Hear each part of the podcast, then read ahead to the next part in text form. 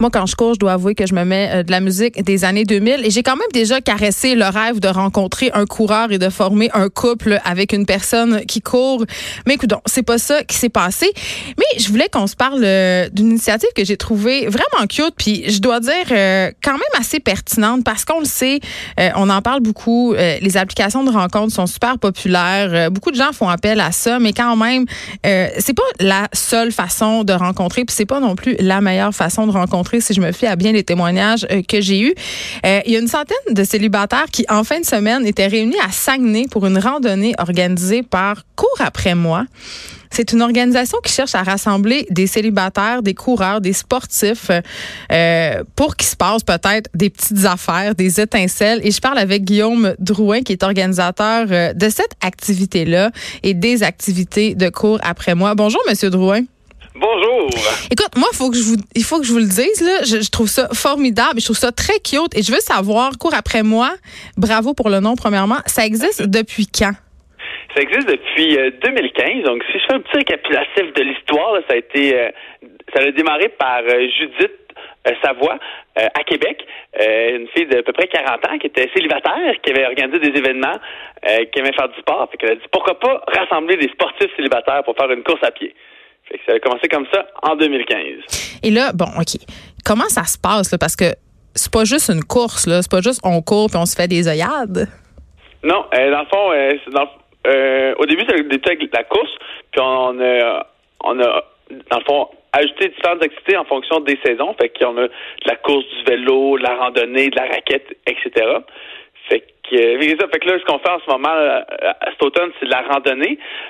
donc, comment est-ce que comment est-ce qu'on organise des activités, c'est que le monde arrive, euh, ils s'inscrivent, on a des activités brise-glace au début pour que le monde commence à jaser. parce que c'est gênant. Euh, créer des premiers contacts. Oui, ben c'est sûr qu'au début, ça peut être un peu intimidant d'arriver devant euh, devant 100 personnes qu'on connaît pas, donc ça demande beaucoup de courage au début, mais rapidement on, on est mis dans, dans l'ambiance, on est mis en contact avec du monde, fait que notre mission, c'est ça, c'est que dans, les 5-10 premières minutes, le monde aille parler à 5-10 nouvelles personnes qui aient déjà commencé à créer des nouveaux liens. OK, mais euh, Guillaume, euh, je comprends que ça peut être gênant d'arriver devant des personnes qu'on connaît pas, mais encore plus quand on sait que ce sont peut-être d'éventuels partenaires. Comment vous faites pour créer de la petite magie? Est-ce que vous le faites ou vous laissez euh, les phéromones de la course s'en charger?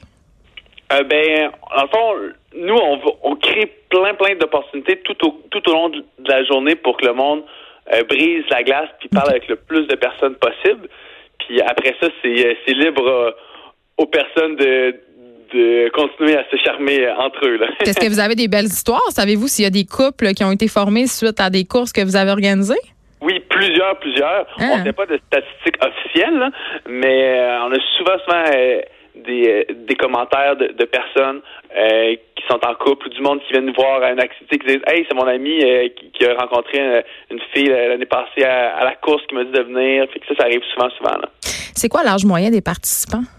On a du monde de 22 à 68 ans, mais l'âge, les groupes d'âge les plus, les plus euh, populaires, c'est 35 à 55, Est-ce que vous pensez qu'il y a plus de monde de cet âge-là parce que c'est plus difficile à rencontrer quand on a plus que 35 ans? Exactement. Euh, dans le sens que, tu sais, quand on a 25 ans, quand on a 20-25 ans, c'est, la vie est, est, en plein mouvement. On est à l'école, on est à l'université, on, on, les groupes d'amis changent, le, travail change. Fait que c'est facile de rencontrer de nouvelles personnes. Euh, quand tu as 40 ans, puis que euh, tu as le même job depuis 20 ans, tu as les mêmes amis depuis 20 ans, puis que tu divorces, puis c'est difficile d'aller, de la vie est beaucoup plus stable, fait que c'est difficile d'aller voir d'autres personnes. Donc, beaucoup de monde qui sont divorcés, c'est ce que j'entends. Ben oui, c'est ben, à un certain âge, c'est exactement ce qui, arrive souvent. OK. Puis, euh, il n'y a rien de scientifique, évidemment, là-dedans, mais je vous pose quand même la question. Est-ce que vous pensez, euh, Guillaume Drouin, que c'est plus gagnant quand on est un sportif de se matcher avec un autre sportif? Ben, c'est sûr qu'on a déjà un point en commun. Fait que tout le monde qui arrive aux activités court après moi euh, savent qu'ils vont rencontrer du monde qui aime bouger, faire du sport. Donc euh, oui, puis euh, c'est facile de faire des activités ensemble si on a des points en commun. Fait que ça, c'est un gros plus. Là. OK. Puis si ça nous intéresse, est-ce qu'on a besoin d'être un coureur et où est-ce qu'on peut voir où vont avoir lieu les prochaines activités? dans le fond, je, pense que je m'ai compris la question.